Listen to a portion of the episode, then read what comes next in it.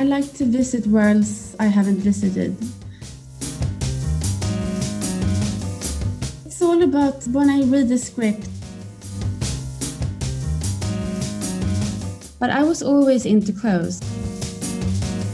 What I want, anyway, is to try to combine sort of credibility in a character, personality, but also something desirable in a look.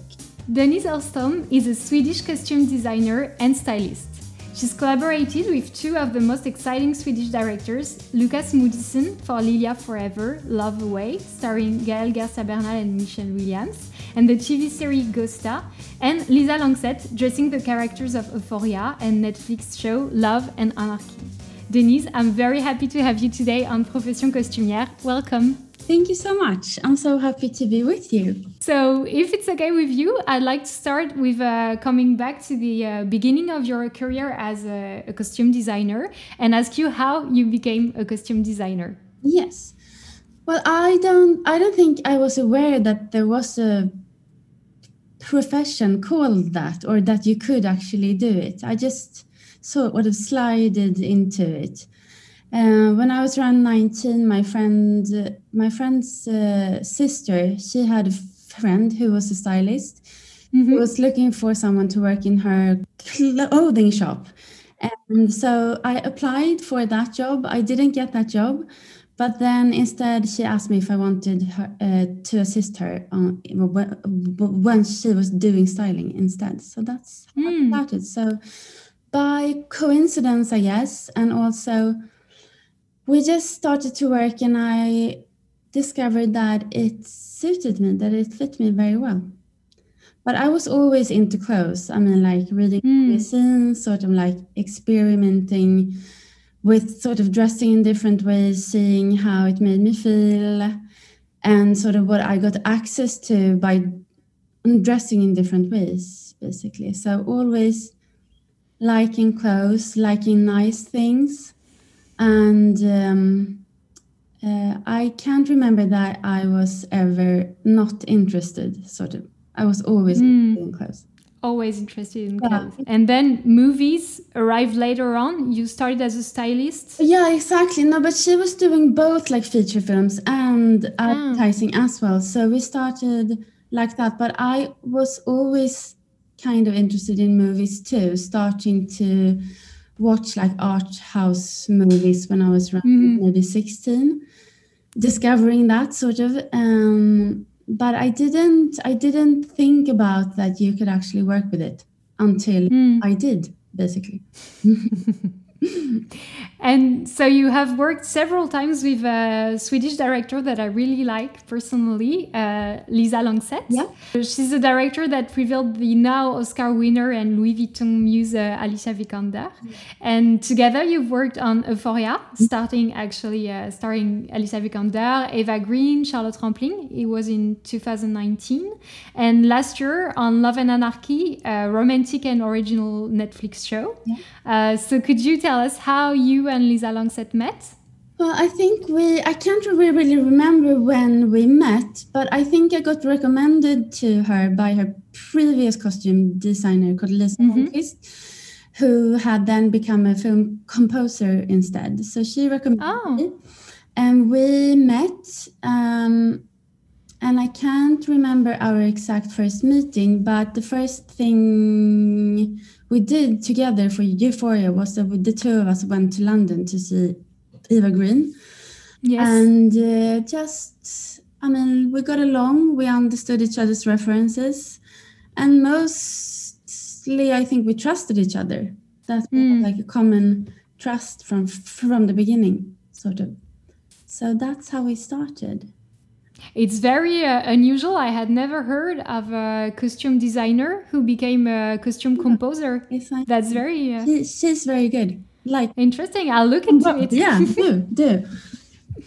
And so you were mentioning Eva Green, and yes. so you worked on the movie together, Euphoria. Uh, so, to sum up the story, Eva Green is a very sick woman who has decided to end her life in a special place, offering the freedom to choose when and how to leave. And she's taking her sister with her, a photograph played by Alicia Vikander, to support her into the journey. And there's also Charlotte Rampling, who works there as a guide and a mentor to accompany uh, Eva Green within her last days. So, I was wondering how you prepared for your costumes and maybe also what indications. Uh, uh, Lisa Langseth shared with you about what she wanted for the characters? Well, I think I think I mean uh, that Alicia's character was the most sort of legible, the most obvious sort of. Mm-hmm. Her lifestyle and the environment she would have moved in and the people she would have known um, I mean, like it's groups of people that are very exposed on social media. So she was, yes. she was quite easy to find reference material for. Mm. A New Yorker, a photographer. Exactly, exactly, mm. and also like moving within like a fashion art world, sort of. Yes. And so, for her, it wasn't difficult, and I think we talked about that she was like a bit of a reckless tomboy mm-hmm. a heartbreaker uh, with an effortless look, but there mm. was quite a lot of effort put into that effortlessness. Yes. so, uh, and with Charlotte, the first thing was the clinic's uniform. I think that was at least as a starting point with her. And we discussed back and forth that if they were going to wear a uniform at all, but in the end, we decided that they should uh, for many different reasons, really. Um, both because we wanted the clinic to get like a contemporary lifestyle packaging, despite yes. the very sad, like non-lifestyle effect people mm. were there, sort of, and um, also, I mean, like that's uh, vague, slightly like Japanese appropriation, yes, like aesthetics that spa places use to get like a heightened feeling of holy rituals and mm. words of wisdom and stuff like that. So that's how we started, and we wanted the stuff to melt together with the gardens and the place. Yes, and not to steal focus from from the story. I think, and also also may, may, maybe picturing that that in a place like that in that very special situation that you maybe want more the sense of personality rather than the actual a new person's actual personality if you know mm. what, what, i mean and um, charlotte's first fitting it didn't go well at all Oh, uh, why? we had why quite so? short preparation time, and it was spread mm. out like all over Europe. So I yes. met Charlotte in London. Lisa was in Munich. And the only thing we had discussed previous was that we send mood boards. So that was the only thing that Charlotte had seen. And I had like a, um, a slightly more scruffy, a little bit more new agey, less elegant idea about her. Um, mm. But I'm happy how it turned out. But she wanted it to be like a little bit more elegant than I like wanted from. yes, initially. Beginning, yeah. Mm. Yes, I guess that working with such a like she's really iconic actress yes. and she's worn so many costumes so i guess i wanted to ask you because i guess she's quite opinionated about what she wears absolutely.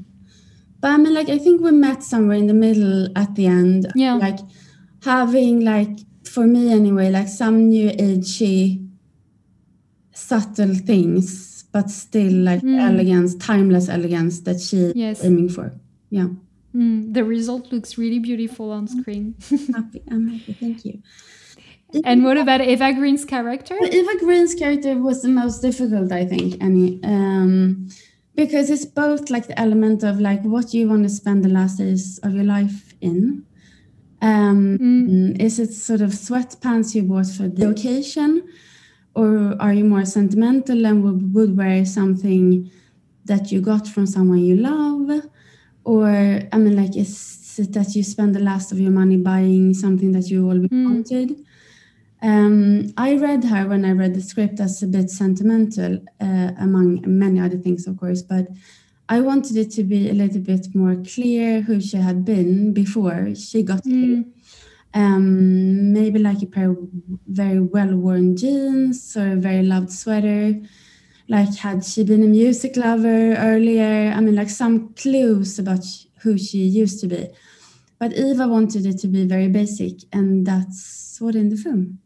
Mm. We went through like many different stages, and Yes. yeah, and Before arriving to the. Uh, we're arriving to the quite Final costumes. yeah, the final look Mm. that she has. Yeah. Um, so I also wanted to ask you about Love and Anarchy. Mhm. So the Netflix TV show that you worked on with uh, Lisa Langseth uh, again, three years after uh, Euphoria, if I'm not mistaken. So the series is about a consultant, Sophie. Uh, she's a very attractive and smart woman, married with uh, two children, and she starts a new job in an edition company. And there she meets a young man that is going to change her life.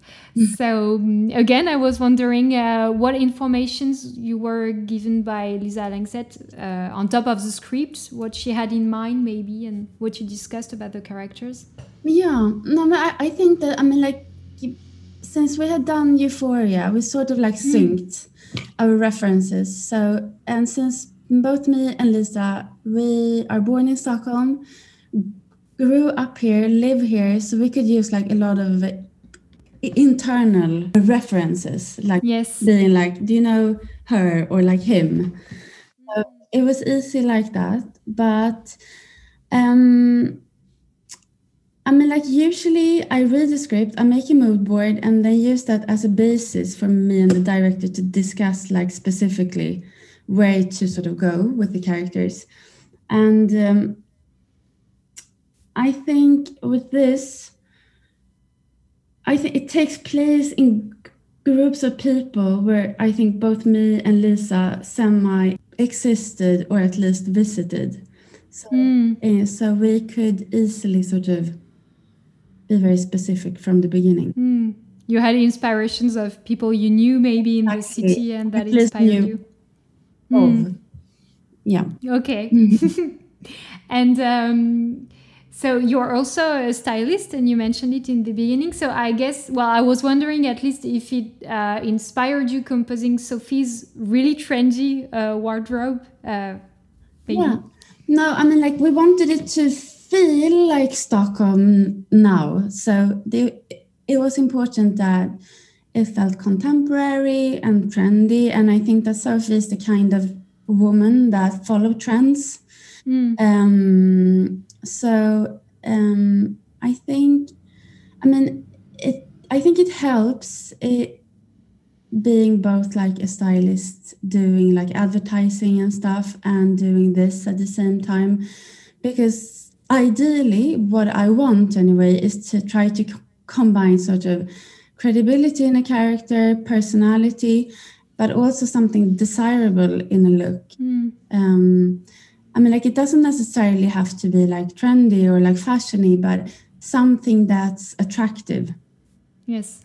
in in some ways, anyway. Yeah, Well, it definitely works. Uh, her looks are so desirable. I really love I'm so the way she's dressed. and I was wondering if uh, for those costumes you you used uh, rental places, you shopped new clothes. How did it work on that project? Well, I mean, like for Love and Anarchy, we I think we purchased almost everything. We didn't hmm rent almost anything anyway. But it's most I think Sophie's the character who I the only character I bought new things for. The like everyone else is mostly vintage, I would say. Yes. And mm, uh, so it's vintage shops combined with like other new things and also like looking in friends uh, wardrobe Mm. because like example my friend is a commercial producer and Yes. uh, for sophie's family i went to his house went through his closet and his kids and getting like fancy t-shirts and cashmere sweaters and sweatpants and stuff like that that was really worn out stuff mm. usually don't end up like in a vintage shop because it's too worn. Too worn, yes. Yeah. So it was like a jigsaw, like getting stuff here and here and mm. like looking around what you can find. Also, like some of my clothes are in the. Oh, really? Like which one? like some uh, sweatpants and some old tops and, you know, stuff. Ah, that's nice. Yeah. Okay. so it's a combination of like anything, I, I guess. Mm. Yeah. Yeah, to create like real and authenticity exactly. feeling. Exactly. Mm. And also like the all the expensive like watches and jewelry and stuff that's rented from different shops yes in, stockholm yeah okay and I was wondering because Sophia also has edgy moments, mm-hmm. such as her Cyndi Lauper day yeah. or her full glitter outfit. So I was wondering, I was wondering how you came up with those specific outfits as well. I mean, for the glitter outfit, I had done that summer. I did like a holiday campaign yes. for a company and I knew that that would be uh, released for Christmas. Mm-hmm. I kind of had that in mind all along. So when it came out, I just went and got got it, and it was lucky for me that both Lisa and uh, Ida liked it. So that was how that came about. And with the Cindy look, I mean, like we needed to think through what she could have in her wardrobe that was mm. believable to to be in there. Um, but I think that Sophie is the kind of woman who buys both like cheap and expensive mm. stuff, and both basic and more wild. And I'm pretty sure that she stops by like a shop on her way from work mm. at a night where where they're gonna go to dinner party or something. Stuff that she never ends up using or yes. returning. So, I mean, like it wasn't that limited in the sense that I at least could picture that she had quite a lot of different things in her wardrobe. Mm. And she finishes off her that look with her husband's uh, suit jacket as well. Yes. So it was a bit of, I mean, like mix of everything. Mm. And it's nice because in the show you see her actually composing the outfit yeah. and trying things on. And... to to mm. shoot as well. Well, thank you for these uh, answers. And I also had a questions because you worked on this TV show, but other series and other uh, short, uh, long films. Yeah. So I was wondering if uh, you enjoyed. Maybe it's a maybe a bit cliche question, but did you like better working on series or feature films? Or I guess it depends. But I also guess it's a very different experience uh, designing costumes for a series and a feature movie. Absolutely. I mean, like I, I like change, so I like to do both. I mean, like I wouldn't I wouldn't do only feature films. I wouldn't do only TV series, and I wouldn't do only advertising. So mm. I like the mix of it, and usually I do like one long project per year because to me that's sort of a good balance between because when you do like something long if i mean like either if it's a tv series or a movie it absorbs so much of your life and yes. like energy and from the moment you read the script you kind of have it with you constantly so for me it's the mix that mm. i hmm. do and i like to keep it like that that um, I think it's inspiring in both ways as well and has good effects in both ways. That mm. I can use the stuff I learn still in advertising when I do TV series and films, and the opposite as well. Otherwise, yeah. yes. Mm. Very interesting. So you found a good balance yeah. between uh, those projects. Yeah, I think so. I'm happy Great. at least with it. No, I, I, I wouldn't do it any other way because when I'd done like a feature film or a TV thing, I miss the advertising thing and when and and the opposite as well. Mm. Plus, it's so like different worlds as well. I mean, like both yes. the way you work and the people is different people, and also the way the tempo in it all is different as well, and how you think as well is different. Mm.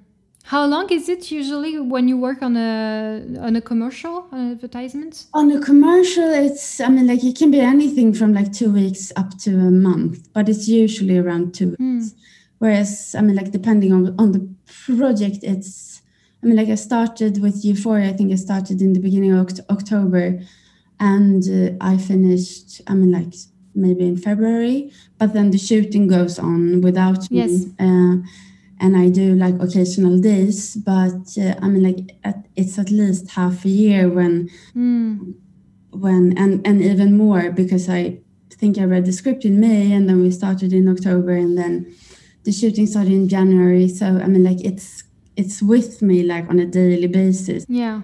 For like almost a year definitely. And I had a few questions about costumes in general. Uh, for instance, I was wondering if there are some movie costumes that you especially like and that still inspire you. Yeah. Um, I uh, I've always liked Barry Lyndon by Stanley yes. Kubrick. Um, and I just recently heard uh, in a documentary I saw that they didn't design like anything for for where that. They just got their like inspiration from paintings. So they basically they copied everything from paintings. Wow which was interesting. And i think it worked really really well because i mean like that's the good thing about that movie that it, it's believable. And even if it's a period movie you don't really think about it. It just mm. is mm. and without feeling like a fancy dress party. It feels believable, and and you forget it's there. Yeah. yeah. And but also like there's another old movie called Snowtown, which is contemporary that I really like. I thought when I saw that it was years ago now, but I uh, remember thinking that that was really inspiring.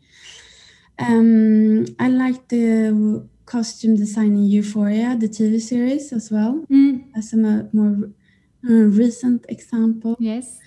Also, um, the favorite. Mm. Uh, I thought that that was really good too. Um, there's a Belgian or like Dutch movie called Bullhead that I yes is really good. Um, yeah, I mean, like I guess I could go on forever, but that's I mean, like just that pops into my mind sort of mm, great yeah very different uh, yeah. universes it's interesting yeah. and is there a specific costume that you have designed and that you especially like um i mean i still like lilia that you mentioned earlier yes. um it was i mean like even i haven't seen it in a long time but but when i think about it um i mean like it was one of the first feature films I did, but it's still like one of my favorites because I mean mm. both the subject I think, but also um also it was the first time I worked with Lukas. That was fun. And um I was just I mean like when I see pictures from it still I'm I'm happy about it sort of. Mm and a very good memory. Yeah exactly. Uh, it was hard but it was it, it was fun. And it turned out like it, i like it was so much hard hard work and it was such a long time as well. Uh, mm. and since it was the first thing i did it was also super super scary. Uh, like nightmares like every night. Oh no. Yeah. But uh, no i think it's sort of like one of my favorite projects but mm. also, I did a TV series with Johan Renck um, uh, called The Last Panthers um, that I am happy about too. And also Gösta that you also mentioned before. Yes. Uh, I like that too. Yeah. Great. But there, I mean, like, it's many, I mean, like, it's many characters like over the years in both mm. like, advertising and, and films that I like, but it's like subtle things that maybe never was shown on camera that I am happy mm. about. Like I'm so happy about those shoes, but no one saw them really. But you know, it's, it's some small, details, some small details that I know were there, but maybe mm. no one mm. saw them. and I was wondering, as a last question, if there's any kind of project you'd really be interested in working on. Um, I think for me, it's uh, uh, it's all about when I read the script. If it sort of starts something in me, if I get inspired just by reading, um, it's more about the story and the characters. I think rather than I that I dream of something specific. Um, I like to visit worlds I haven't visited. So I like when it's new. I like when I don't know my way around it. I like to discover sort of new things. So I think it's more about that. The con I mean like the constant sort of progress um, for myself, hmm. basically. Mm. Yeah. Well, I wish you a lot of very interesting and new things uh, to discover next. Uh, thank you so much. Thank you so much. You're welcome. and that's it for my uh, my questions. I don't know if there's anything you'd like to add, maybe, or no, not really. Um, no, I mean, like like you said, I mean, like talking about your job as a costume designer is quite rare.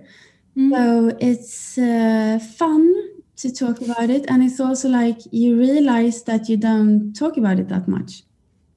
Um, and especially not, I mean, like, of course, when you bump into someone who does the same thing as you do, you talk about it, but but not like this. So it's nice. And also like I feel when some when something is being talked about, it's mostly like period d- design, and I think I mean like I think that's interesting too, of course. But I think mm. contemporary stuff, I mean like it's so much detail put into that and thought. So I think it's too bad that it's not explored. Mm.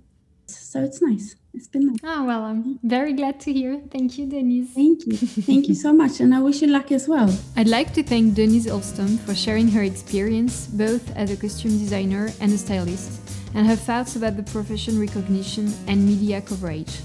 If you like Profession Costumière, you can give it stars on your podcast app and share it with the people you love. You can also join the podcast on Instagram at Profession Costumière to discover the faces, works, and inspirations of my guests. Bye!